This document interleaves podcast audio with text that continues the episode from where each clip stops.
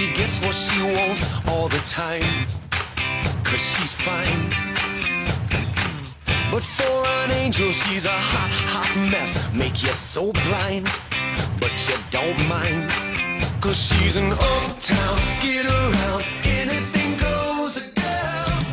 Eu estou aqui com ocupações religiosas, mas mesmo assim entregando este programa e perguntando sempre: Você tá perdido?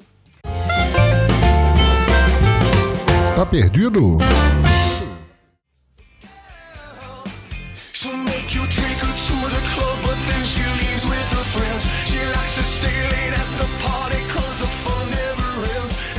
Estamos aqui de volta com mais um Tá Perdido, seu podcast de leitura de e-mails e informações que ensina mais do que o Mobral espiritual que montaram por aí.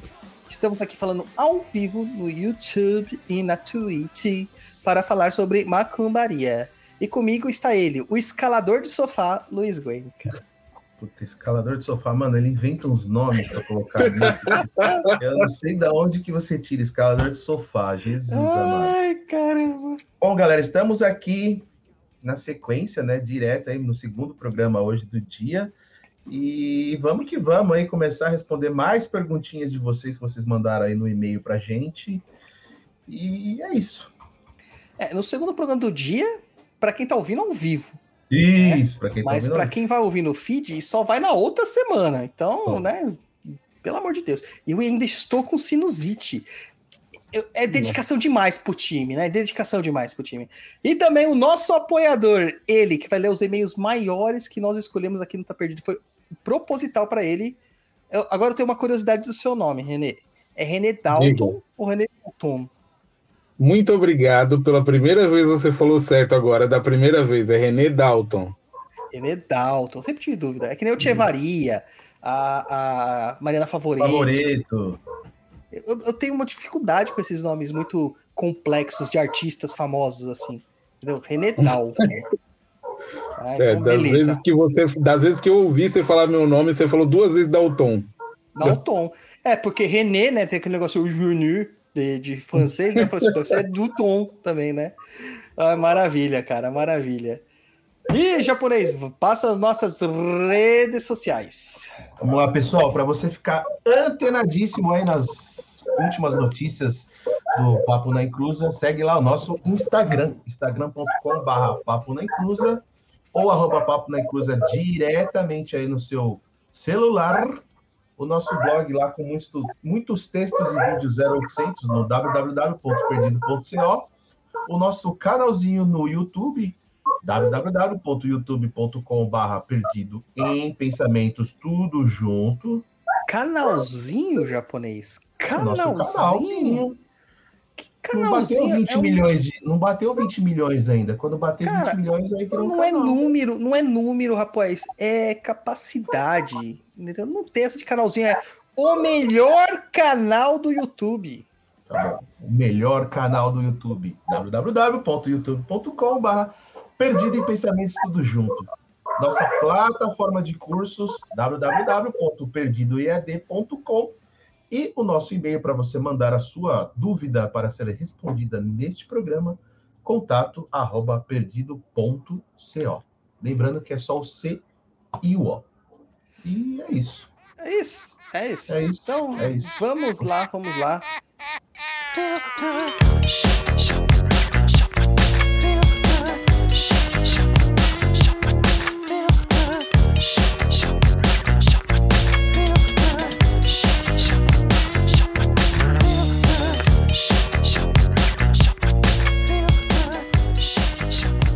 Vamos para a nossa, per... nossa pergunta, nosso e-mail número 1. Um. E-mail do Anônimo. adivinha. cara, a cara, só tem e-mail grande aqui. Então vai ser difícil eu escolher entre o Luiz e o, e o Renê, cara.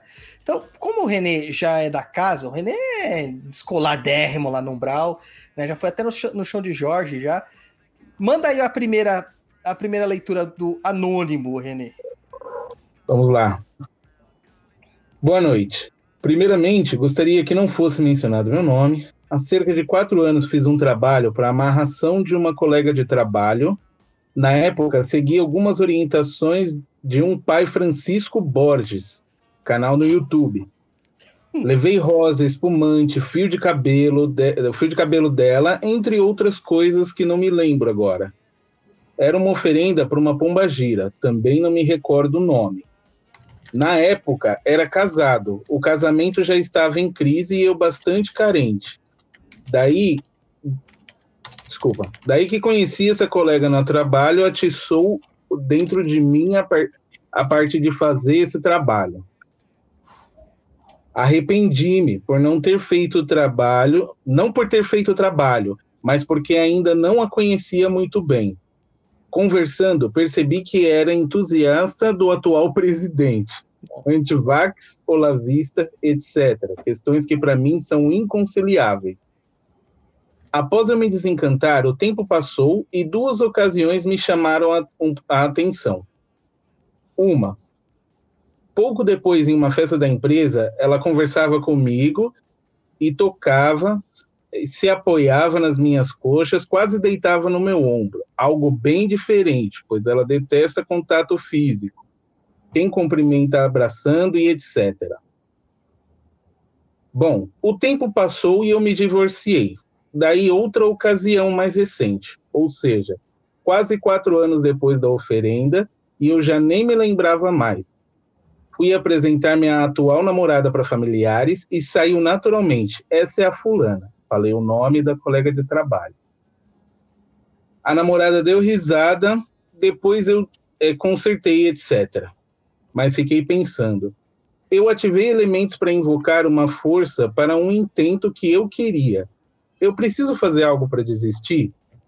Receio terem forças ativas agindo sobre essa colega e, consequentemente, sobre mim. Estou muito feliz com a minha atual namorada, por sinal. Muito obrigado, parabéns pelo programa e pela gama de informações que vocês nos brindam a cada episódio. Axé e saudações alviverdes. A gente percebe que tem realmente um encosto muito grande nesse cara quando ele coloca aqui saudações alviverdes. De tudo que eu li aqui, o pior foi o saudações alviverdes. Eu achei cara. que você fosse adorar isso. Pelo amor de Deus. Olha. Desculpa, desculpa, mas esse Saudações ao Viverde foi péssimo. Nossa, cara, não dá vontade nem de responder o e-mail, né? Não dá vontade de responder o e-mail. Olha aqui, ó, ó, ó. Ah, Fica aí é. com o seu encosto. É. 51 é pinga, gente. E ainda é pinga barata. Ai, vamos lá, vamos tentar responder aqui, ó. Primeiro, esse rapaz que ela cita é um cara que realmente tinha um canal no YouTube, fez programa numa rádio aí de um de um sacertube famoso tal, né? Você vê o nível de qualidade das pessoas que esses caras colocavam lá. E ele é o cara que tem uma foto emblemática dele dando consulta pelo Skype, é, que o, o, notebook tá cheio de, de ervas no chão e tal, e ele com os pés de uma bacia, tem ervas e tal. É uma coisa meio estranha, né? É, só que assim, a gente não pode falar sobre a, a pessoa, né? Então não dá para falar. É só uma coisa que não é muito correta, assim, dentro do. Não é muito cotidiano de ver, né? Um preto velho usando o computador e o Skype, né? Não é. Uh...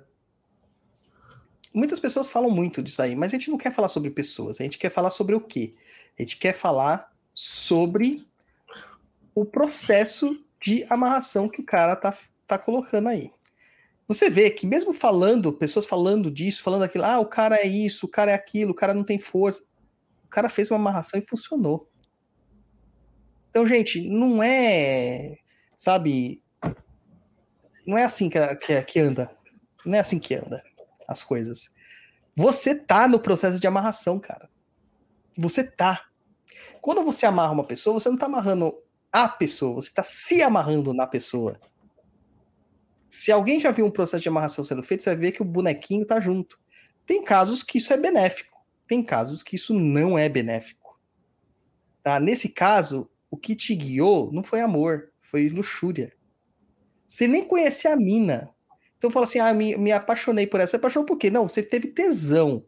Porque você viu uma mina bonita, provavelmente, uma mina que chamou sua atenção, né? Bateu ali o sex appeal em você. E aí você quis a mina de qualquer jeito. Pode ser carência? Pode. A gente cai nisso mesmo, tá? É, quando a gente se separa, é muito. Principalmente depois que você vem de um relacionamento que às vezes é muito estressante, abusivo, etc e tal, é, você se sente muito inferiorizado, negativado, você se sente lixo, se sente feio, você se sente desagradável, como se as pessoas não quisessem mais estar com você. Pode ser, pode, mas a chegar ao ponto de fazer uma amarração com uma pessoa que você nem sabia se tinha sentimentos ou não, que mal conhecia, cara, você se deu muito mal. Muito mal. E tem que fazer um trabalho de rompimento, sim. Tem que, na verdade, são vários trabalhos, cara. Vai ter que fazer um trabalho de desligamento dessa pessoa, porque vocês estão ligados, vai ter que fazer esse trabalho, e você vai ter que fazer uma paga para as entidades que estavam envolvidas na amarração para elas pararem de encher o saco. Essa é a ideia. Porque se fizer só um desligamento, a amarração vai estar tá lá. Você se desligou da pessoa, mas a amarração foi paga para alguém. Alguém recebeu para isso ser feito. Ela tem que receber o, o também o mesmo tanto, pelo menos, para ela parar de fazer efeito ali naquele, naquela situação.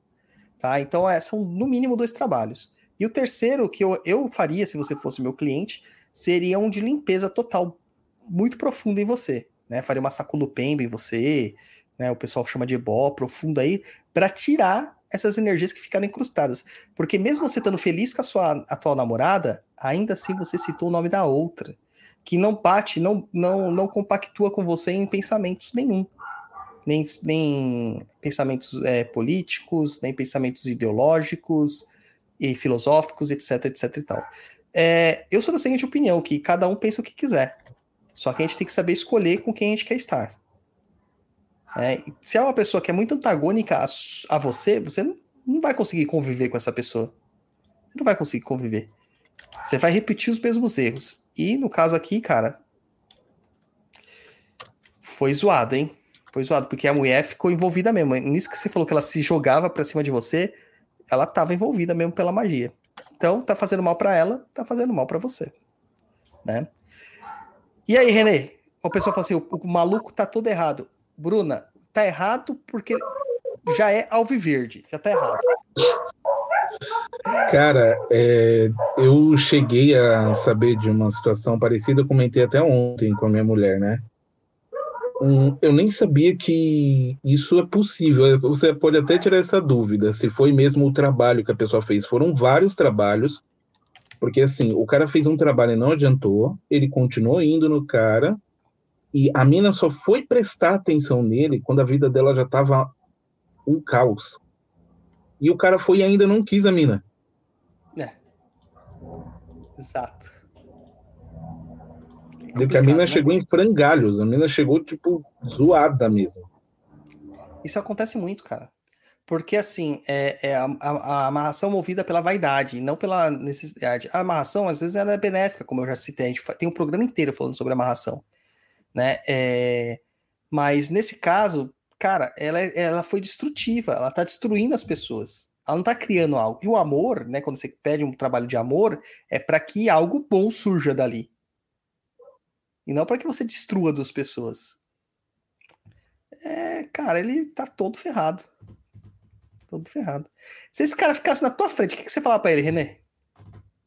Cara, falava assim, Tá, você quer a mina e o seu amor próprio, onde tá? Como que, como que a pessoa vai notar ele, sabe? Se ele, será que ele fez isso sabendo das consequências que poderiam ter ou não na vida dele ou da pessoa? Pelo jeito é. que ele escreve ali, eu acho que ele tinha uma noção. Ele poderia não saber, mas eu acho que ele tinha uma noção. É, não sei, cara. É, é que às vezes assim também a gente tá julgando o cara, mas às vezes o cara passou por uma situação é, dessa do casamento que foi bem pesada para ele, né? Casamento que às vezes a gente acaba mesmo uh, destruído. A gente entra na primeira primeira pressão que a gente vai ver no dia aí. E aí ofertaram para ele sobre sobre essa questão aí de, de, fazer uma amarração, ele foi lá e foi convencido a fazer, né? É triste. O mínimo que a gente pode falar é triste. Triste. É isso. Hum. Mas, ó, Pô. quer desfazer? Marca lá um oráculo, a gente vê o que dá para fazer e. Mas, cara, já separa a grana porque vai sair caro. Vai sair caro. E, e você, assim, Douglas, tipo, a pessoa se vê nessa situação qual seria o conselho? Você conselharia a pessoa, sei lá, procurar é, primeiro ajuda psicológica para ela se centrar antes de fazer qualquer coisa? Cara, o oráculo ele já responde isso. É, o grande problema das pessoas quando elas vão procurar uma magia é que elas não consultam nenhum tipo de oráculo. É, quando eu vou fazer qualquer tipo de, de, procedimento mágico, mesmo quando eu fazia só pela Umbanda, a primeira coisa que eu fazia era perguntar para a entidade, né? E agora o que eu faço é jogar o oracular. Esse trabalho ele tem caminhos, ele vai ser benéfico para a pessoa, é permitido ser feito. E quando o negócio vai desgringolar totalmente a pessoa, dá que não. O oráculo diz não tem caminhos, ou não é para fazer agora, pode ter que esperar um tempo, tem que fazer outras coisas antes. E a gente orienta, pessoal, você precisa se fortalecer nesse caminho, você precisa se fortalecer. Aconteceu isso semana Não, essa semana. Nas leituras dessa semana já aconteceu isso. Uma pessoa que criou um trabalho falou assim: olha, para esse tipo de trabalho que você quer, não adianta, a gente tem que fazer uma pacificação, clareamento da sua mente, para depois começar a pensar num trabalho que você quer para esse, esse intento. E ela falou: não, mas faz já direto pro meu falei, mas não, não é assim que eu trabalho. Se você quiser fazer com outra pessoa, tudo bem, mas não é assim que eu trabalho. E as pessoas, pelo dinheiro, elas cortam todos esses, esses atalhos, entendeu? Eles cortam todos os atalhos, não, os caminhos, certo? Vão pelos atalhos. Na, na minha visão, assim, dentro do meu trabalho, quando a pessoa vai pedir qualquer tipo de magia para mim, eu jogo, cara, eu oraculo. Jogo lá. E vejo o que, que o oráculo tá dizendo. E sou honesto, né? Porque quem joga oráculo tem que ser verdadeiro. Tem que falar o que tá lendo de verdade. Não, não dá para mentir, né? E você, japonês? O que, você quer saber de mim? Você já fez amarração? Claro que não, né? Pô, japonês, vamos fazer uma pra você. Você tá muito solteiro há muito tempo, mano. Precisamos arranjar uma. uma... Você percebeu que todo tempo do Papo Necro vocês querem arrumar um, uma namorada pra mim? Então, mas é porque você tá muito, né? Você tá muito solitário. Você tá precisando de uma companheira. né? Pra você, aquecer, ó. Esse friozinho. Malucas. Nesse frio, nada melhor do que dormir de conchinha. Dorme eu e a Mel. Ah, mano, pelo amor de Deus, né? Pelo amor de Deus, mano. Tira essa visão da minha cabeça, mano. Ai, ai, vamos para o e-mail número 2 do. Uma cachorrinha pequenininha, dorme eu e ela, ela dorme aqui, ó. Para, para. Mano, eu vou sequestrar a Mel, vou pra China e vou ofertar ela lá no mercado. É, é, e-mail de número 2. Olha o nome do cara. Outro anônimo. Hoje tá bom, né? Hoje tá bom. Sim. Vai lá, japonês, manda lá. Vamos lá, outro anônimo. Bom dia, boa tarde ou boa noite, pessoal do Papo na Inclusa. Escrevo porque gostaria de compartilhar um sonho que tive há algum tempo, que foi muito incomum e fugiu totalmente dos meus padrões. Sei que a interpretação de sonhos é muito particular, mas já tive bons insights conversando sobre sonhos com algumas pessoas. E se puderem comentar algo, seria bem legal.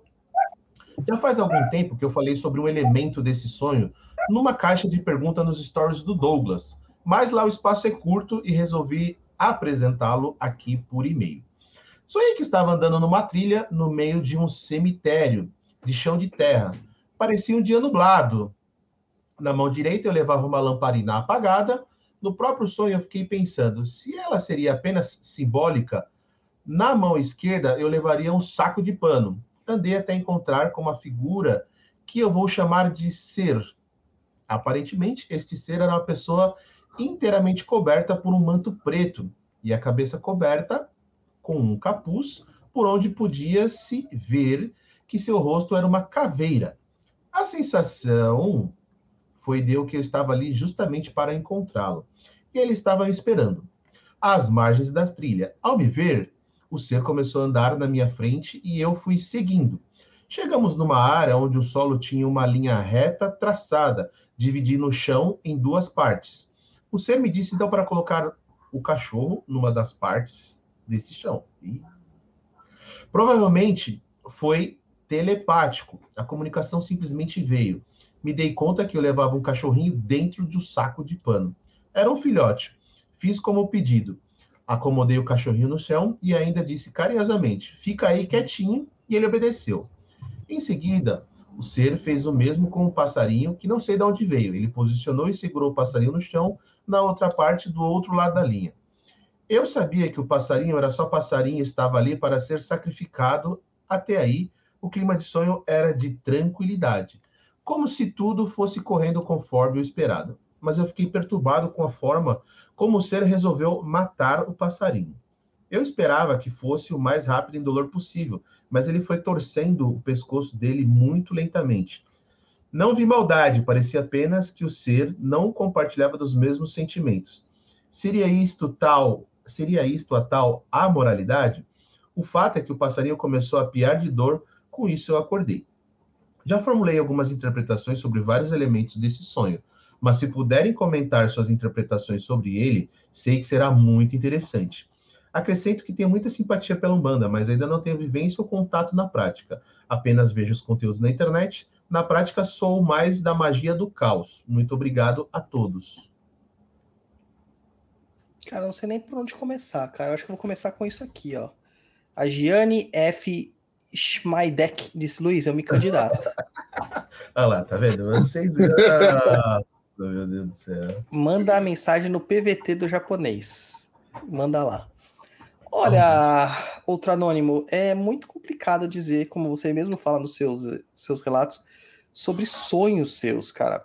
Primeiro, se eu estivesse sonhando com um cachorro, na minha concepção, um cachorrinho dentro de um saco, cara, é, seria inocência. Minha inocência. Entendeu? Porque gatos são muito melhores que cachorros. Tá? São muito melhores que cachorros. Então, o gato, um cachorrinho pequeno dentro do saco seria a minha inocência. Eu estou é, meio que transportando a minha inocência. E um pássaro, cara, seria a minha liberdade. Né? Então, assim, essa é a minha interpretação, mas isso aí pode não significar nada para você. Nada. Mesmo que você relatou aqui tudo que você relatou, cara, para mim o seu sonho para mim foi um sonho.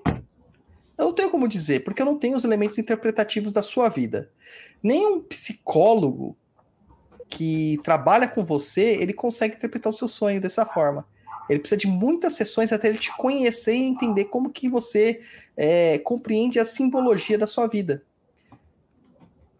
Realmente, pássaros pequenos assim, a gente arranca a cabeça do pássaro no sacrifício. né? Porque imagina você cortar um pássaro pequeno com a faca. Maluco, não tem sentido. Né? O passarinho, galinha na, no interior, isso eu não tô falando aqui em banda, tá? Eu tô falando na, na, na vida cotidiana. É, galinha no interior se destronca o pescoço para comer, né? Você não corta a, a, o pescoço da galinha. Uh, o, era muito comum, né? No, é, muito antigamente comer pomba, pombinhas, né? De pombinha do mato, né? Essa pomba rola. E você também arranca a cabeça da pomba rola para você matar ela, né? Então, assim, será que não foi uma experiência que você teve no passado, que você vai relembrando essas questões? Porque você pode ser que você não tenha essa vivência urbana sempre na sua vida, pode ser que você tenha tido uma vivência em outras épocas mais é, bucólica, né, mais pastoril. E aí? Então é muito complicado. Ah, vamos pegar um cara de preto e colocar uma caveira e falar que é amoral. Cara, torcer o pescoço da, da, de um bicho é questão de amoralidade? Não, cara. Moral é uma coisa muito mais complexa, né? Moral são, são costumes passados perante um grupamento social ou religioso, que é diferente de ética. E que a gente faz, né? A moral, ela tá sempre ligada a um processo do que o outro vai pensar sobre mim. E não do que eu vou pensar sobre mim. Então a moral é aquilo que a sociedade me pune sobre. E não que eu me puno sobre. Então, se, se não roubar é imoral, né? é, é moral. Né? Não roubar é moral. Porque se eu for pego roubando, eu vou ser punido. Agora, ético, que é outra questão, é, se eu roubar, eu, eu me sinto mal com isso, independente se tem punição ou não, ninguém me viu roubando, não vai ter nenhum tipo de punição, mas eu sei que isto não está correto. E aí eu controlo essa situação. Tá? É... Então é difícil também falar que por torcer o pescoço de um bichinho, isso é a moralidade. Não é, porque, como eu disse, né, antigamente, no interior, o normal de fazer é, o sacrifício dos animais para comer era tirando a cabeça. Tirando a cabeça do bicho. Cara, é muito complicado. É muito complicado. Eu- e você ainda trabalha numa área de magia, que é a magia do caos, que tem elementos simbólicos muito fortes. Né? Você tinha que entender esse simbolismo todo dos seus sonhos baseado na magia do caos. O que, que tudo isso significa para você dentro da filosofia que você está inserido? E aí, cara, é aquilo, fica muito difícil. Interpretação de sonho, cara, é João Bidu só, só chute. Só chute. E aí, Renê, completa aí, por favor. Ajuda aí, pega a sua bola de cristal. Cara, eu tava imaginando exatamente isso, sabe? Por ele falar que é praticante da magia do caos, né? Tipo, a bagunça que isso pode ser ou nada que pode ser também. E eu acho muito interessante, assim, é, o negócio de mensagem de sonhos, é porque também eu tenho o- algumas questões também de sonhos com entidades, né? São avisos ou não? Sim. É, algumas vezes é, as entidades trazem avisos pra gente nos sonhos. Mas qual que é a diferença do sonho para um aviso? É, é a forma como é, ele se torna compreensível. É, um sonho é aquela coisa loucura, né? Tipo, as coisas aparecem do nada, é, você tá voando, tem cores psicodélicas, às vezes não tem cor nenhuma, ah, as coisas não- não se encaixam quando é uma entidade realmente falando com você, tem um contexto e ela é relativa a alguma coisa que você está é, vivenciando na sua vida. Tem relação com a sua vida, né? Então, geralmente, quando é uma entidade, você vai fazer uma relação muito rápida. Agora, quando não é, é, entidade só oniri, onirismo mesmo, aí, cara, aparecem umas coisas absurdas sem conexão. E não dá para interpretar isso, porque isso pode ser, sabe o quê? Simplesmente um barra dump do seu, do seu pensamento, um- uma limpeza de lixeira que você vai dar naquilo tudo que você passou durante a sua vida. Aquele, tudo que você passou durante o seu, o seu, o seu dia. Às vezes você colocou tanta coisa na sua cabeça, tanta coisa na sua cabeça naquele dia, é, foram tantas imagens, né? A gente, hoje, principalmente, que a gente vê muito vídeo, vê muita série, é, tem muita internet, etc e tal, pode gerar uma situação de a gente ter muito acúmulo de informação na cabeça e quando a gente dorme, esse- é- essa informação ela tem que ser é, de alguma forma armaz- armazenada, né? E, e partes dela vai ser descartada. E como que a gente descarta isso? É limpando a lixeira. E o sonho, muitas vezes, esses onirismos que acontecem, é justamente esse processo de limpeza que a gente tem da nossa mente. Entende porque é tão confuso interpretar sonho? É muito complicado.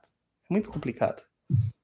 É, Eu vi E o você, Chubirim Japa? passando atrás de você aí. é a Bárbara. é a Gatti. pô, Mas e você? O que, que, você, que, que você pensa nisso aí? O japonês está tão inter- intertido aqui com o chaveco online que ele acabou de receber. Ô, Gianni, deixa eu te falar um negócio. O Luiz é tímido. É, ele, é, assim, ele é o cara que assim é o cara que não toma a iniciativa, tem que tomar a iniciativa por ele.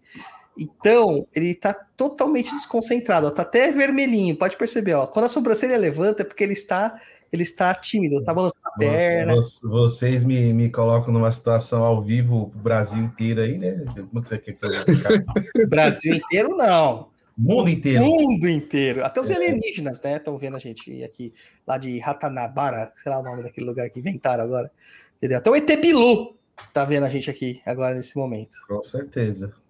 Ai. Mas, japonês, já que você não vai falar nada, eu vou falar o do marketing, que apesar de eu, no momento que as pessoas ouvirem isso aqui, eu não estarei em São Paulo, Hum, eu ainda tô aqui puxando o programa querendo que a galera estuda japonês, para não ficar que nem você aí, ó, que não sabe fazer nenhuma amarraçãozinha. entendi. Isso aí tem novidade quente aí, mas fala aí, qual que é dessa vez aí que você vai inventar? Fala pra mim. A novidade vai vir depois. Eu estou agora em viagem justamente por causa dessa novidade. Mas nós continuamos com aquele desconto que lançamos no último programa, né? O desconto com o Mega Blaster lá no pacote Magia de Umbanda, Cristais e Velas. Entendi. Então, basicamente, nesses workshops, você ensina tudo que o macumbeiro precisa fazer, magia com velas e cristais, é isso?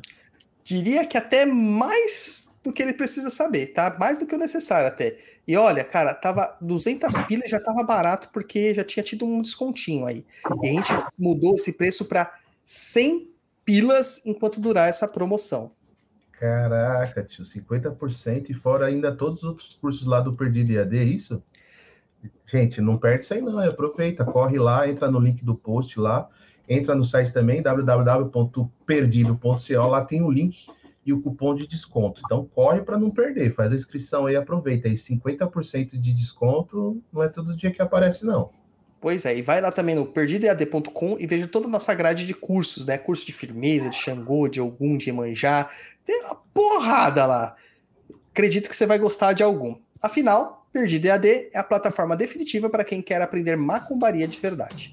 Vamos para a música e a gente já volta.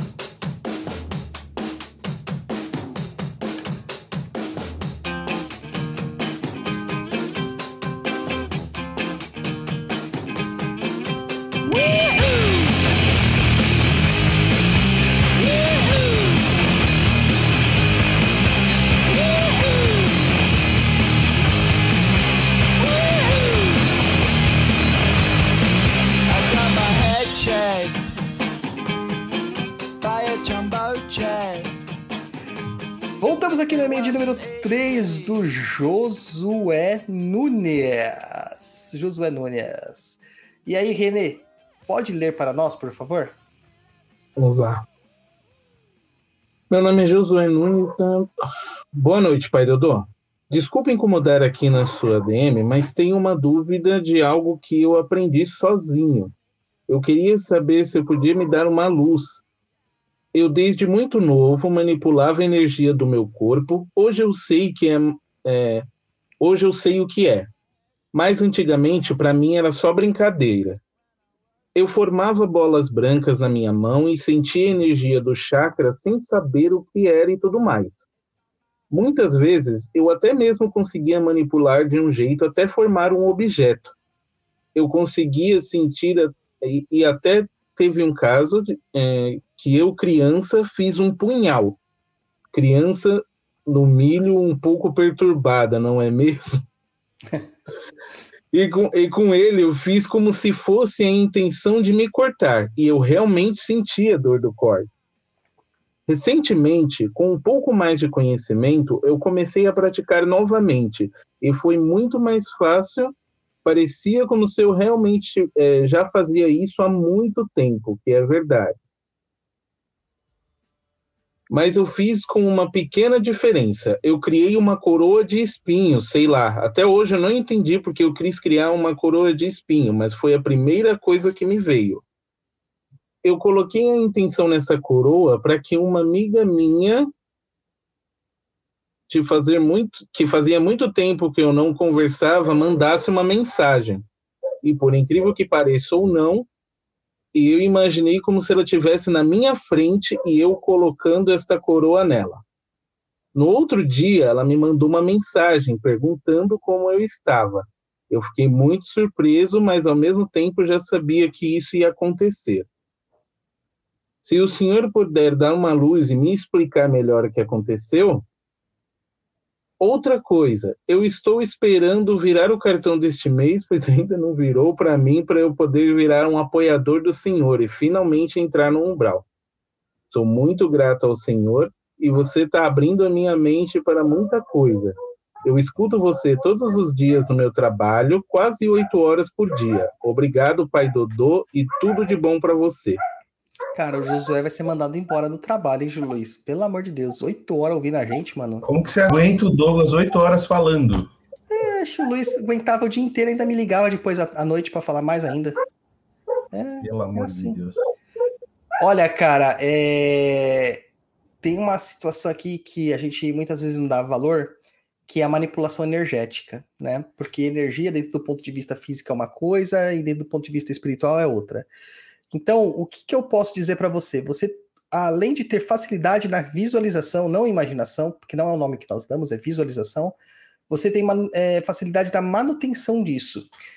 Isso implica numa questão muito louca. Você é um médio de efeitos físicos, para começar. Então, a sua doação ectoplasmática, a sua doação de energia é muito grande. Então você tem capacidade de doar e melhor, de moldar aquilo que você está doando.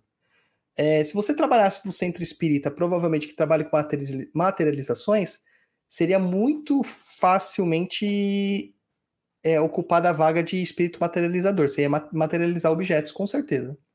Tá? Com toda certeza.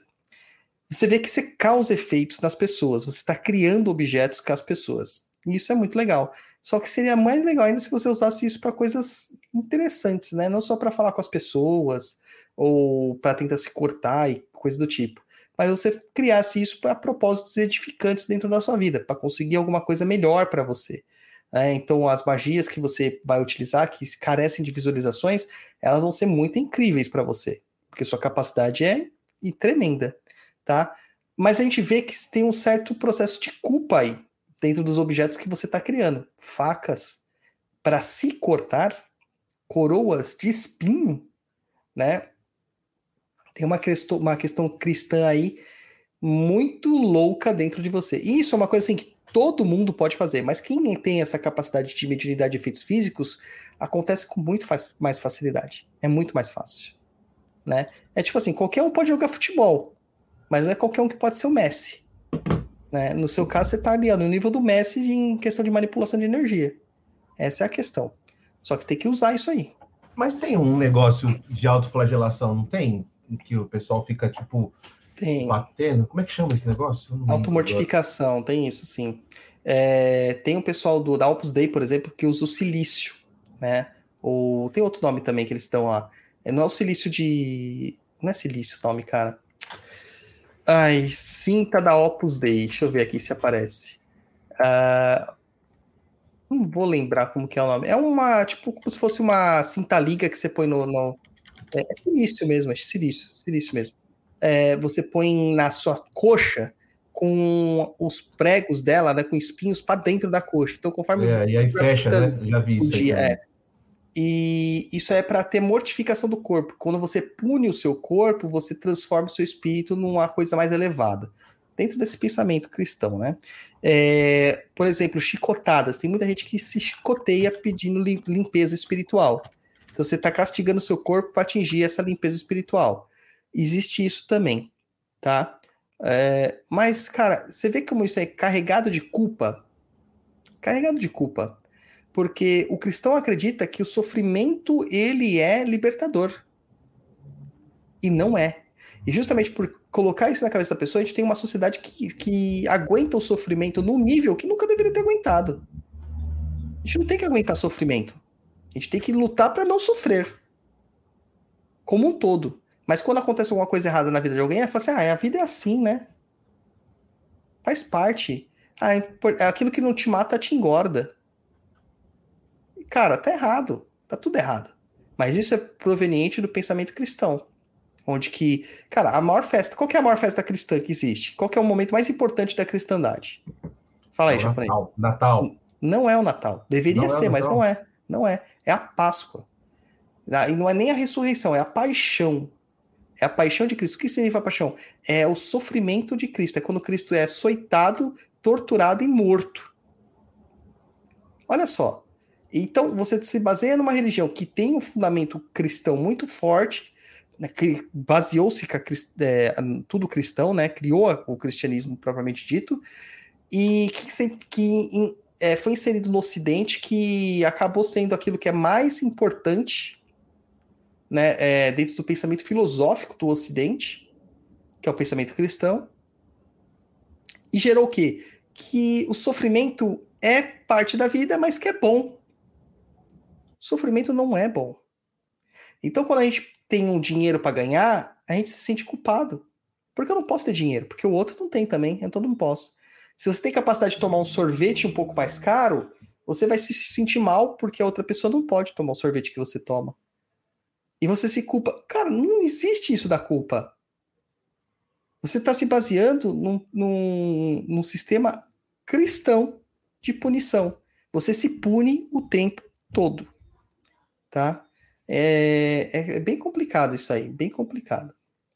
E aí, Renê, fala aí, manda as suas observâncias. Cara, é bem engraçado isso, porque a minha esposa, ela não. Ela é católica de criação, né? Não praticante. Tem um pouco de medo da espiritualidade, foi até um pouco complicado convencer a, a ela aceitar algumas coisas, né? e eu estava assistindo um exercício de visualização, falei para ela tentar, né? Certo. Ela parou. Ela parou porque ela- na hora ela começou a sentir. Ela falou: "Não, não, comecei a sentir na minha mão o que estava falando para imaginar". Olha. Legal, cara, porque é, ela tem capacidade de visualização muito boa. Sim, ela É. trabalha com artesanato, com arte, né? Tem esse dom artístico. Ah, eu acredito que é- muitos artistas têm isso, né? Artista é, é ET, e artista é ET. Eles têm uma outra, outro tipo de sensibilidade, é impressionante. Que nem, por exemplo, japonês, para de chavecar Gianni, é, abre a mãozinha aí, ó. Ah, Liga o, liga o volume primeiro. As duas mãos, põe em quer? posição. As duas. Põe uma de frente para a outra. Imagina um globo de luz aí na sua mão. Agora deixa a sua mão côncava. Isso. Agora imagina um globo de luz sofrendo resistência na sua mão. Tenta apertar. Vê se você vai sentindo resistência. Não, não sentindo nada aqui. Vai fazendo. Só sinto um calor na mão. É, isso é normal, você está transmitindo energia. Esse é um processo que você começa a perceber quando a pessoa tem facilidade de visualização. O Luiz não tem. Quando a pessoa tem facilidade de visualização, ela vai simplesmente ela não vai conseguir unir as mãos. Ela não consegue unir as mãos, porque ela realmente vai ver um objeto impedindo que as mãos se unam. Ela vê isso. Tá? E quem tá ouvindo a gente aí provavelmente já deve estar fazendo também. Você pode ter certeza que tem alguém que vai falar: Olha, não estou conseguindo fechar minha mão. Tá? Porque tá vendo aquele objeto lá. É onde você vê essas pessoas que têm mais facilidade, que é o caso né, da sua esposa, e é o caso também aqui do, do, do Josué. Tá? É a facilidade que tem. Com o treinamento, todo mundo pode fazer isso. A gente fala isso no Thai, a gente treina a pessoa para chegar nesse nível de sensibilidade. Todo mundo pode fazer isso. Né? É, mas é, é loucura, gente, é loucura entendeu? Porque criar objetos que você consegue interagir com outras pessoas à distância, mas não usar isso para o seu benefício, não faz isso não. Começa a usar para o seu benefício. Nem sei se o Josué tá lá no, no umbral, porque faz tanto tempo que é capaz dele ter entrado e já saído já. Porque, nossa. Vamos lá, vamos fazer mais magia, gente. Vamos fazer mais magia. Você quer magia, né? Machia, machia. Vamos lá para o e-mail número 4 do Pedro Altino. Japonês, é Ó. tua vez. Pera aí, a Cláudia foi. Olha lá. Tentei e não consegui fechar as mãos. E aqui também, ó. Eu não consegui unir as mãos. Tá. Vocês tinham que estar fazendo maitá, fazendo magia. Machia. Mágica. Tem um episódio do Jovens Titãs que meu filho fica assistindo, cara. É, Jovens Titãs Go. E que o Robin, ele se vira, ele vira mágico, né? Fazer esses essas macumbariazinhas assim de tranquila, de aparecer o pombo, tirar o coelho da cartola, cartas e tal. E tudo que ele faz, ele aparece assim com um negócio mágica, né? Isso fica na minha cabeça. Toda vez que eu vejo esse negócio, eu fico falando, porque meu filho fica zoando minha cara com isso aí. Ai, ai. Jovens Titãs. Jovens Titãs, assistam. Muito bom. Vai lá, japonês. E-mail número 4 do Pedro Altino. Vamos lá. Saudações, meu nome é Pedro, sou um grande fã do Papo na Encruza, acompanho vocês praticamente desde o início e afirmo que não há nada melhor. Muito obrigado, Pedro. Nós sabemos, Pedro, sem, sem É. nenhum tipo de. Como que fala? De Nossa, você tá modéstia. sendo... É, você não está sendo modesto. Feita essa prestação de respeito, gostaria de pedir ajuda com um certo projeto. Tenho o hábito de fazer meus próprios cosméticos e queria dar um tchum mágico neles. Queria aprender sobre magia com aromas, perfumes e coisas similares ao texto que o Pai Dodô escreveu sobre água florida. Gosto bastante de indicações de livros, seriam as que mais me ajudariam, mas sintam-se à vontade para indicar outras formas de como poderia fazer para poder aprender sobre. Agradeço. Cara, é muito louco isso, cara. Porque é uma área do Brasil, no Brasil. O Brasil é um produtor de fragrância mundial. Nós não temos os melhores perfumes franceses, mas grande parte dos insumos sai. A quantidade de flores que nós temos em odores fantásticos, cascas de vegetais, raízes e outras coisas mais absurdas. E a cosmetologia mágica é muito pouco difundida no Brasil. Quando você pede para alguém fazer tipo um, um, um, perfume mágico, cara, ninguém faz, ninguém sabe fazer, só sabe fazer a bendita da alfazema.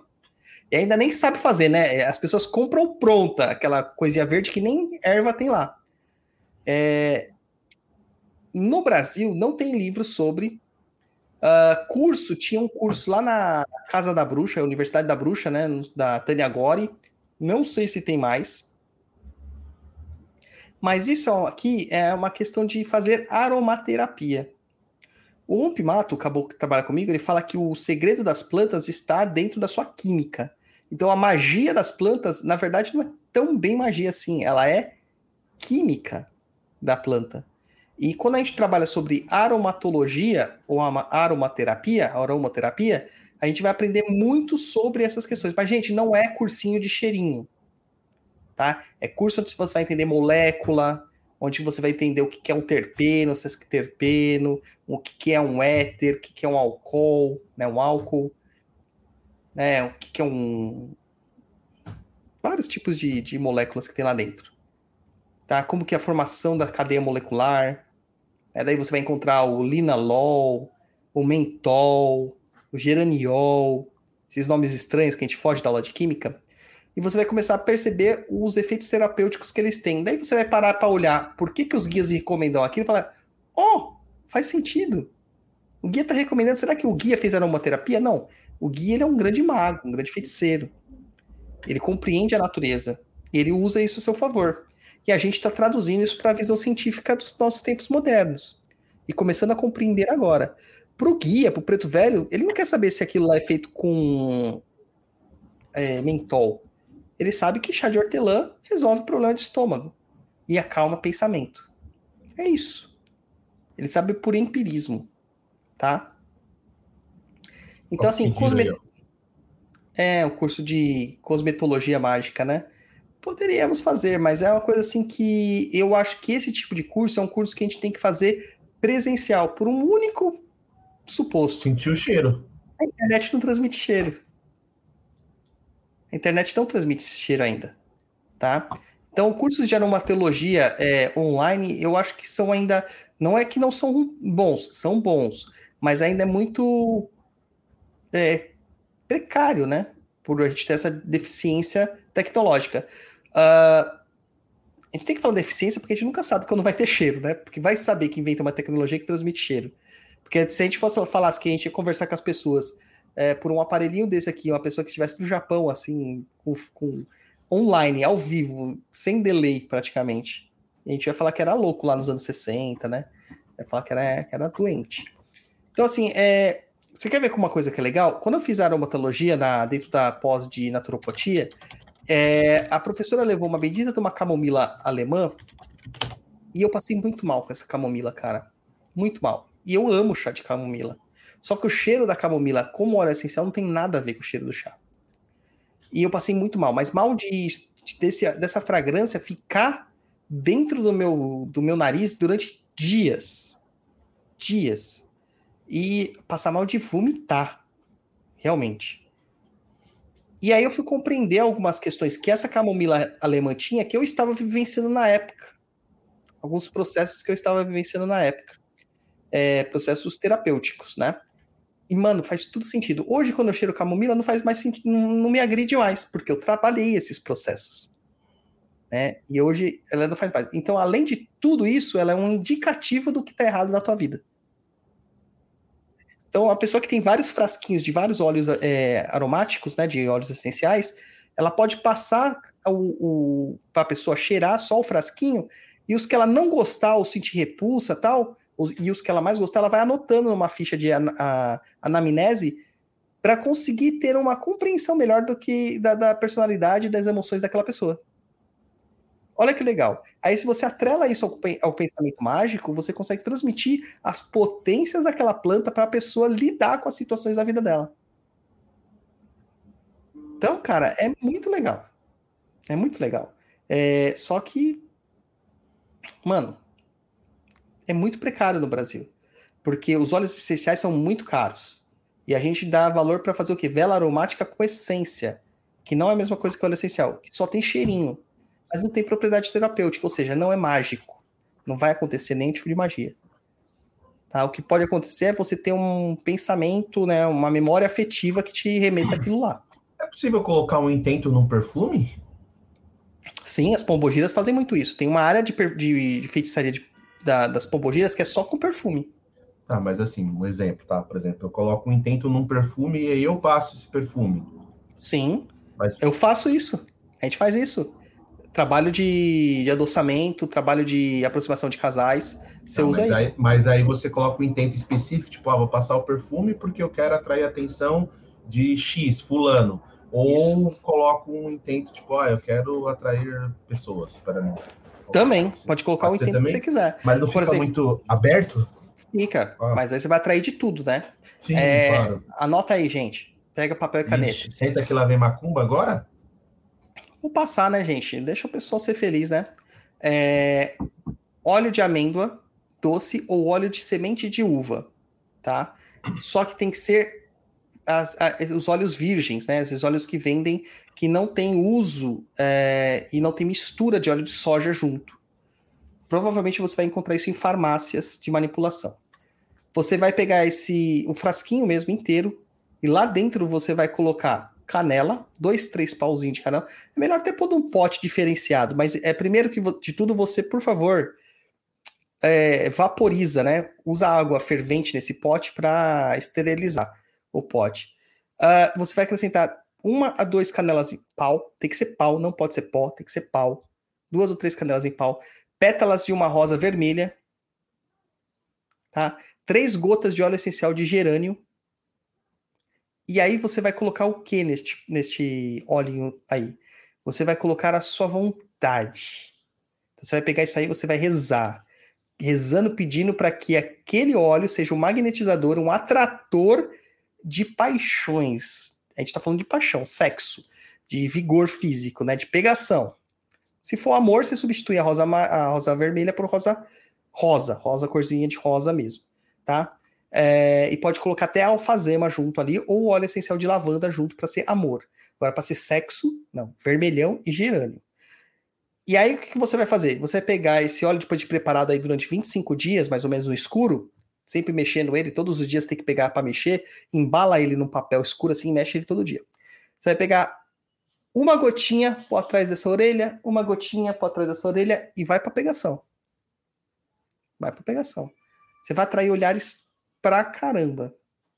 Agora, se você quiser pôr intento numa pessoa, você pode pôr também. A mesma, é o mesmo procedimento, só que você vai ter que ter um pedaço da pessoa neste óleo. Quando a gente fala um pedaço, é um cabelo, sangue, unha, sêmen, é, é, é, secreção vaginal, sei lá, tudo isso, né? É cuspe. Mas né? aí, é- aí, aí eu entro numa outra seara, uma outra pergunta. Dependendo do tipo de, vamos dizer, de pedaço ou algum produto da pessoa, existe uma potencialidade maior ou menor? tem. Com esperma é muito mais forte do que você Sim, fazer com o cabelo. É exatamente isso que eu ia perguntar, porque o cabelo Porque é um dizer, intento, tá né? fácil, fácil, vamos dizer assim, tá acessível, né? Já o É. já é mais difícil. É com o intento, né? Você tá pegando o intento daquilo. Pra que que serve? Para que que serve o, o- o- qual que é o resultante do, né, para aparecer o esperma? Uma relação sexual.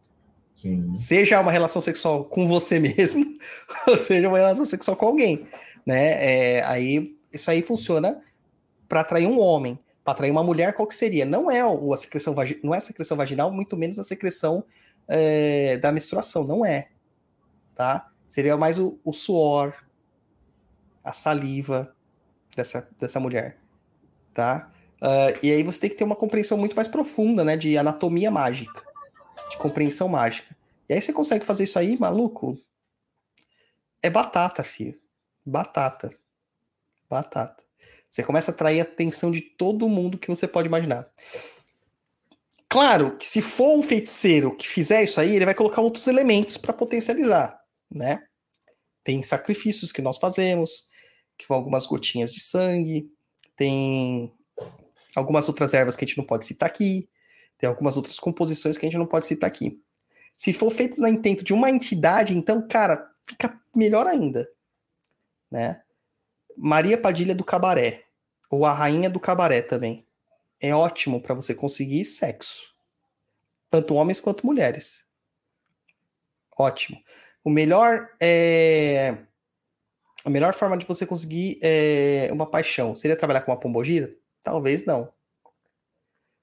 Tá? Você tem que pesquisar qual a pombogira correta para trabalhar. Imagina você fazer isso aí com uma rosa caveira, não tem sentido.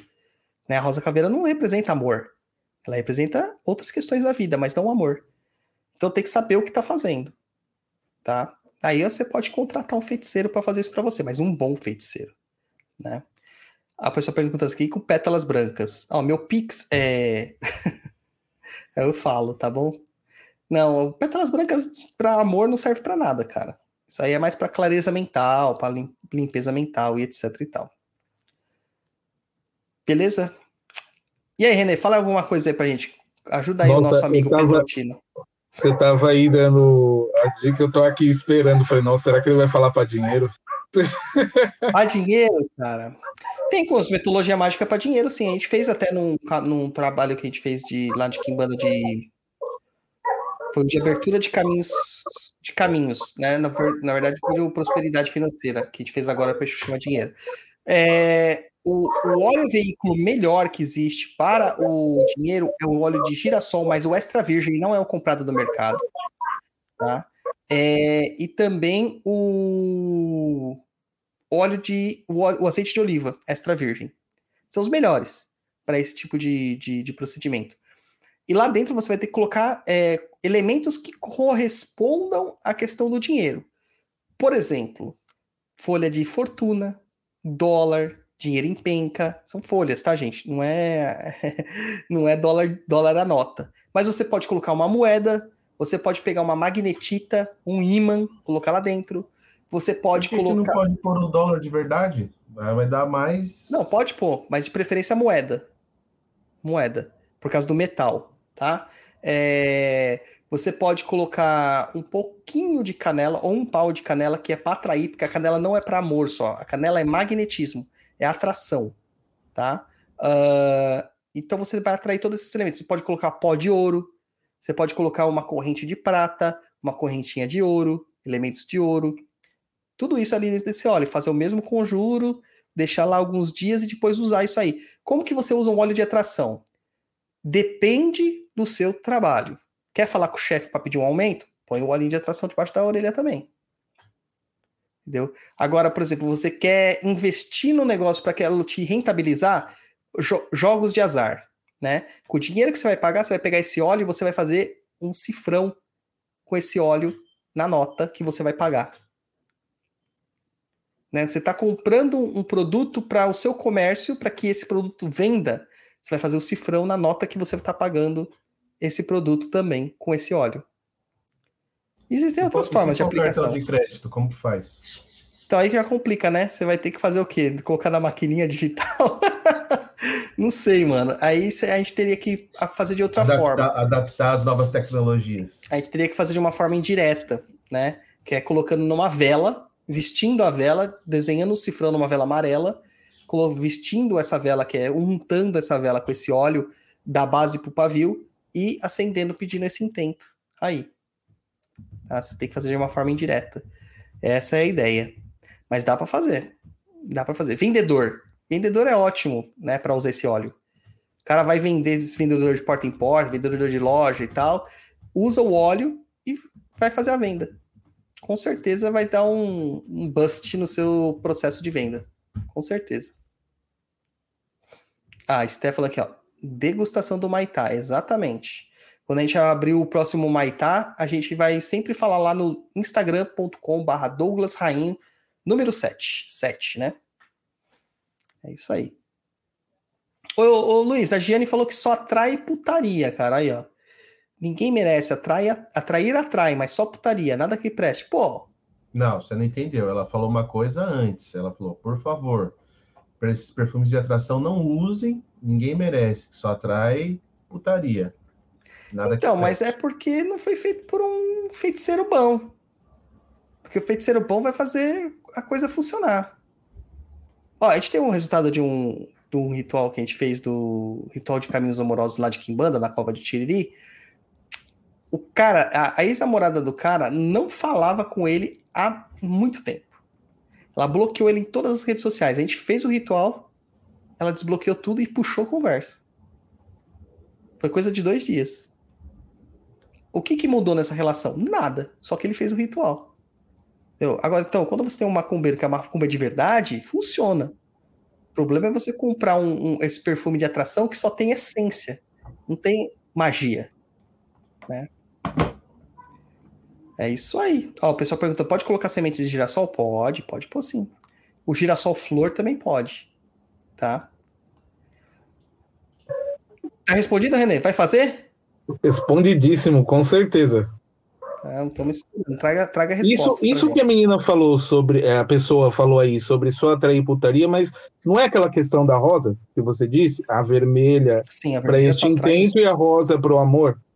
Isso. É porque a galera coloca perfume de atração e não fala para que, que serve. Né? Se é para amor, é perfume de amor. Que são para é, relações mais con, é, contínuas. Agora, para pegação, é rosa vermelha. Né? Tem um banho ótimo para isso também. Champanhe com rosa vermelha, champanhe rosé com rosa vermelha e vai pra balada.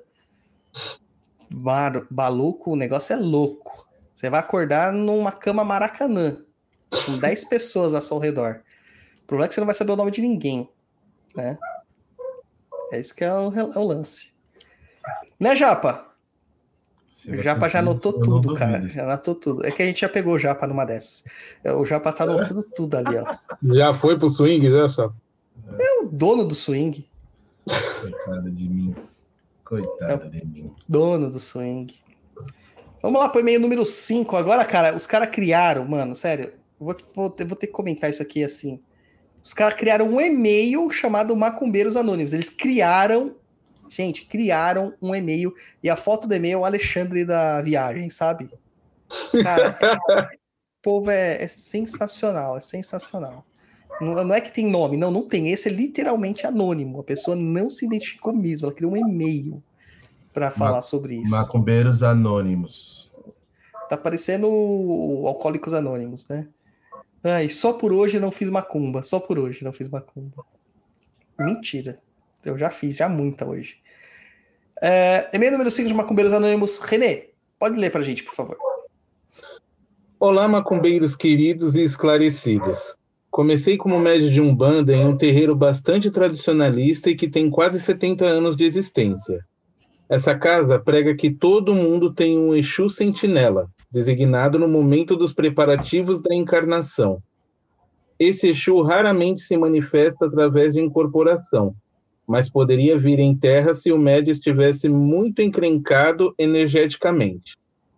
O sentinela tinha quase sempre relação com o orixá de cabeça e era bastante comum encontrar filhos de Xangô com Exu sentinela, Tiriri, filhos de, é, filhos de Ogum, Tranca-ruas, filhos de Obaluaê, com, é, com caveira, filhos de Ansan com ventania, filhos de Oxum com veludo, filhos de Nanã com Exu do Lodo, e filhos de Emanjá com Marabô. Aliás, a única pombogira sentinela era a pombogira rainha, que seria também dos filhos de Iemanjá. Independente do sentinela, todos os médiums também tinham seus Exus de trabalho.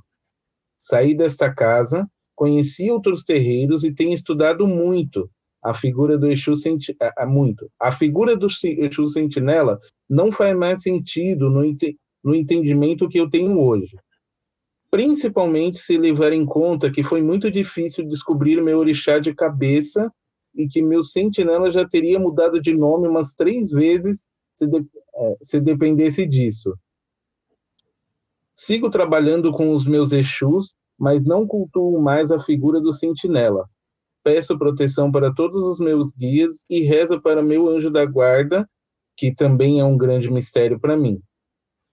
Existe alguma forma de interpretar essa figura de Exu Sentinela? Ela é, a, ela é a própria de alguma vertente, ela é própria de alguma vertente? Parabéns pelo excelente trabalho, obrigado e axé. Olha, própria de alguma vertente não é, mas esse é um termo que a gente acaba vendo. Não bem sentinela, tá? Mas escravo de orixá é, que são Exus atrelados ao orixá, é um Exu atrelado ao próprio orixá. É, para mim também não faz sentido nenhum isso, é uma coisa muito é, é, distorcida na sua essência, Porque o que acontece? Exu não tem relação com orixá. Não tem. Não existe isso de tranca-rua ser de algum, tiriri ser de, sei lá, de, sei lá, logunã, é, o baluaê ter com caveira. Não, não tem isso. Isso aí é uma questão que pessoas criaram para sistematizar uma coisa que, na verdade, não faz sentido nenhum. É, entidade Exu é livre. Eles não cultuam orixá, não está preso ao sistema de regras dos orixás. Não são escravos dos orixás. Mas algumas vertentes, elas criaram esse sistema é, de determinar um orixá para determinados uh, uh, Exus e Exus para determinados orixás. Se eu não me engano, a Umbanda Esotérica tem isso, se eu não me engano, a Umbanda Iniciática do Rivas Neto tem isso. E é curioso, cara, que, que é os eixos planetários que eles falam, né? É, tô tentando procurar o nome aqui na internet, mas eu não vou achar. Que assim, o nome do Exu de Xangô era Ognax, que é Xangô escrito ao contrário. Entendeu? O nome do Exu de Ogum é, é o contrário de Ogum, né? É Nugô. Alguma coisa assim. Sabe? É umas, umas coisas muito loucas, cara. Muito louca, assim. Que as pessoas ficam criando. Então, é, isso aí talvez só faça sentido dentro desta casa que você estava. Entendeu? Não faz sentido em outras. E não faz sentido na, na tradição tá? É, é uma coisa muito próxima ali. Tô tentando achar aqui, ó. Cadê? O Gnax, achei, achei aqui o Gnax. É que o Gnax me perseguiu uma época que eu queria colocar o nome do cavalo do meu personagem de do meu personagem de Dungeons and Dragons de Ognax. Né? Depois eu fiquei com medo, né, de falar assim, mal pro pobre do Exu, né? Ó lá. Exus da coroa de defesa planetária que não incorporam Alaxiro, Alaxiro, Laxiro, que é Orixalá ao contrário.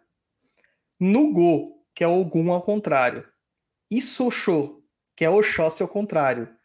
Ognax, que é Xangô ao contrário.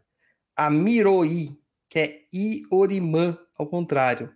Iroi, que é Iori ao contrário. A que é Iemanjá ao contrário, escrito com Y, né? É, é muito louco, né, cara? É muito louco, né?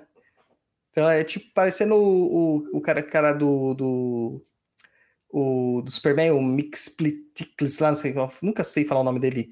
Mikel Ciplix lá, não sei daqui, é o, o duendezinho que tem, vem da quinta dimensão, e aí ele tem que falar o nome dele ao contrário para ele poder voltar para a quinta dimensão, e o Superman sempre consegue fazer ele falar o nome dele ao contrário. É a mesma coisa aqui desses Exus aqui, acho que o cara leu muito sobre sobre o Superman e ficou com essas ideias aí na cabeça. Então, olha, não faz sentido, tá? Não faz sentido. Então, você tudo bem você não fazer, mas tem o tipo de contato com esse tipo de entidade. O que, que você acha aí, René? Pode falar. Cara, é, uma pergunta que fica é assim: ele passou um tempo, né, nesse sistema. Pode acontecer da pessoa depois, quando ela achar uma outra vertente ou uma outra casa, ela se encontrar tipo num vazio vai falar ah. com o Exu mesmo, ele fala, ó, você não estava falando com ninguém. E acontece direto, cara. Acontece direto. Esse é o problema de ter casas aí tão fragilizadas, né? E acontece direto. Eu tenho um caso de uma médium na minha corrente assim, que trabalhou com uma entidade anos e a entidade se manifestou agora com ponto riscado confirmado e tudo mais, falou assim, cara, você me chamou por um nome que nunca foi meu nome, você me dava oferendas que nunca foi minha oferenda, você me tratava com, de um jeito que eu nunca pedi para ser tratado, e quando você achava que você estava incorporado em mim, eu não respondia, porque você estava fazendo tudo errado. E criou um vazio existencial nela, sim. Cria dessa pessoa, criou sim. É, e agora... é, um medo, é um medo absurdo isso, porque assim, eu pre, é, pretendo ainda entender se eu tenho caminho de, dentro da religião, né? E qual é o meu caminho? Mas isso é um medo absurdo, sabe? De de repente você se encontrar falando por nada. É, isso pode acontecer. Por isso que você tem que procurar um lugar, um lugar que seja adequado naquilo que ele, ele ensina. É... Na verdade, não tem nem a ver com vertente, porque eu vou te dizer que até vertentes de né, Umbanda, elas explicam bem certas situações. Isso tem mais a ver com vaidade do médium. Se o médium está numa vertente é, que fala assim, você tem 40 caboclo, mas se ele está incorporando um e está de boa com isso, não quer incorporar o resto dos 40, não força essa incorporação, cara, ele vai passar de boa naquela vertente, tranquilo, não vai causar esse, esse vazio. O problema é que ela quer receber os 40 para fazer parte do clubinho. É, se todo mundo recebe, eu também quero receber. E é isso que está errado. É isso que está errado. Tá? Então, sim, recomendo que você pesquise bastante, faça experiência nas casas e só dê o seu, o seu positivo mesmo, o seu afirmativo para entrar naquela casa quando você tiver com certeza de que se que aquela casa é correta para você, né? Porque tem casas que são corretas, mas não são para a pessoa, né? A energia da pessoa não bate. Tá? A Paula pergunta aqui uma coisa bem interessante. Nesse caso, a energia não é canalizada para outro guia da cura do médium? Depende. Por exemplo, um preto velho, ele pode entender que a pessoa está fazendo isso com a maior boa vontade do mundo e permitir. Agora, um Exu, o Exu jamais, o baiano nunca, nunca que ele vai perder o personalismo dele. Nunca, nunca, nunca. Tá? E você, japonês, já chamou a namorada pelo nome da outra? Não? Não. Eu já fiz isso, japonês. Ruim? Já fiz várias vezes, cara. Dormiu na sala, né, tio? Foi ruim. Mas geralmente quando eu tô bravo. Daí, putz, já fiz isso. Perdi já a cabeça já. É. Mas na hora da, da, das coisas boas, nunca fiz, não. Tem as galera que faz, né? Mas eu nunca fiz, não. Ai, ai, ai. Maravilha. Então, respondido aqui para Macumbeiros Anônimos, vamos para a música e a gente volta no Botafogo no Paiol. Botafogo no Paiol.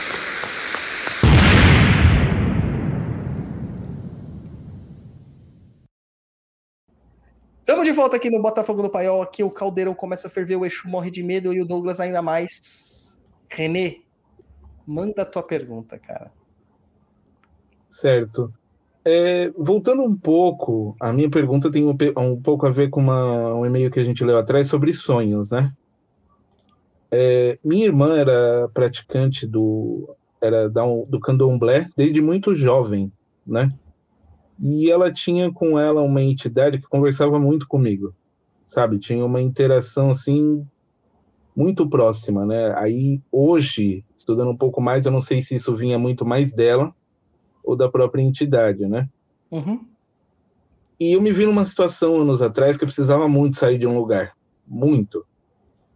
E aconteceu de eu ter um sonho com essa entidade me levando de lá sabe? Mas arrastando, tipo, eu, eu me via sendo puxado assim, não certo. sentia medo nenhum, não via a entidade, mas sentia isso. É certo. possível que isso aconteça? Da entidade, uma entidade vir e te realmente te manifestar algo para te tirar de um lugar, de uma situação? Isso, e, e ainda te dá uma resposta dessa, né? Tipo, avisa assim, ó, estou fazendo algo, sabe? É possível, acontece muito. E a, muitas vezes a gente não percebe, porque te atrela isso a uma intuição, a uma força externa, é, mas não atrela que isso é uma entidade que está fazendo. Com a minha tia já aconteceu isso. É, a minha tia é responsável pela minha vivência no mundo espiritual, né? É a macumbeirona da família. E uma vez ela voltando do, do centro do que ela frequentava, é, é o, eles estavam combinando todos os amigos de fazer um rolezinho e eles iam de carro tal, ia passar na casa dela. Quando ela estava dentro do carro, ela, falou, ela sentiu uma necessidade assim, muito forte de sair do carro e uma força arrastando ela para dentro de casa. E ela começava a falar: Não, não quero ir, não quero ir, não quero ir, não quero ir. E voltou para casa dela e o pessoal foi embora. E ela falou assim: Nossa, mas que loucura, mas eu queria tanto ir nessa balada e, e que força foi essa que me arrastou aqui para dentro? No outro dia, ela soube que todos os amigos dela morreram num acidente de carro, né? Então, uh, existem forças. E aí a entidade no terreiro, né, no centro, depois ela se manifestou e falou: Eu te tirei de lá porque não era sua hora. Um preto velho que se manifestou e falou: Não era sua hora. Então, as entidades elas estão o tempo todo falando com a gente, intercedendo na nossa vida, movimentando a gente, e a gente às vezes não percebe. I have gente... question. Fala aí, Japão. Mas aí ele fazendo isso não está interferindo no livre-arbítrio dela?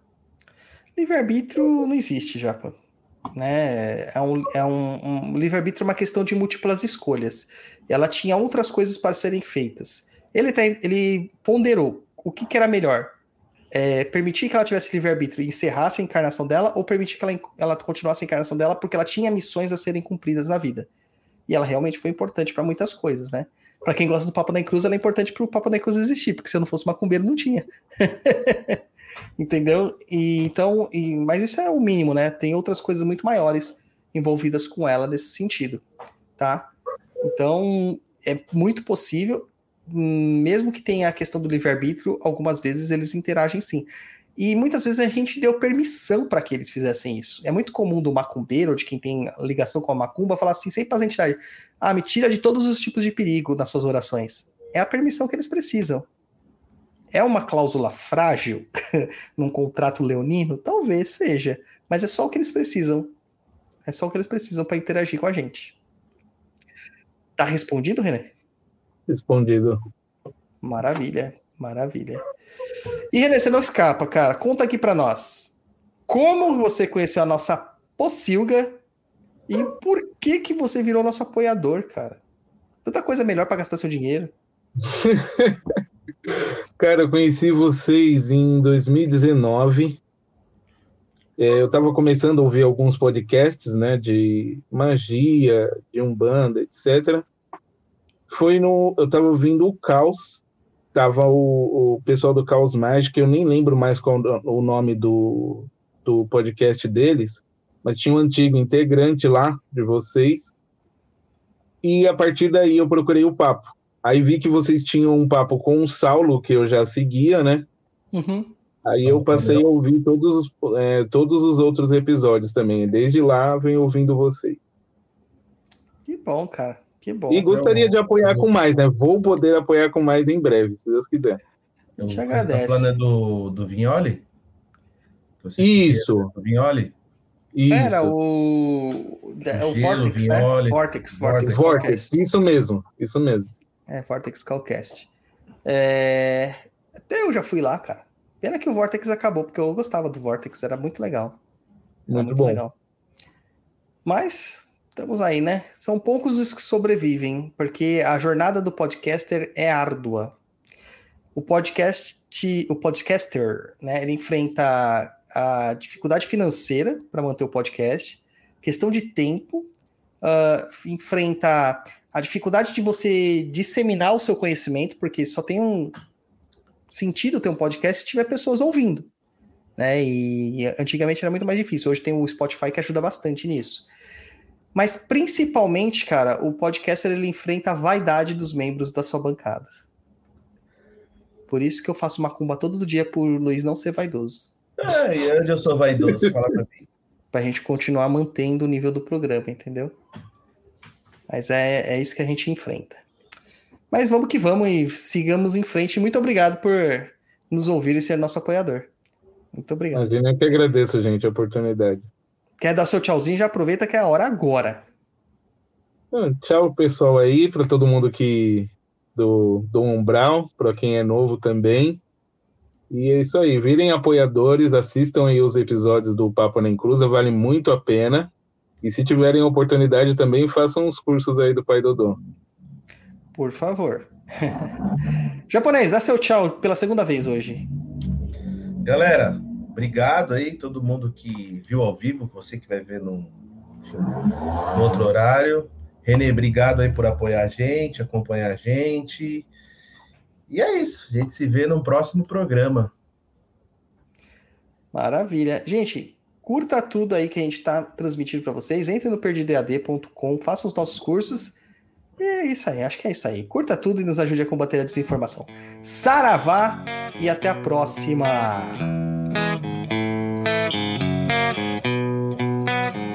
Met a girl, thought she was grand. Fell in love, found out firsthand.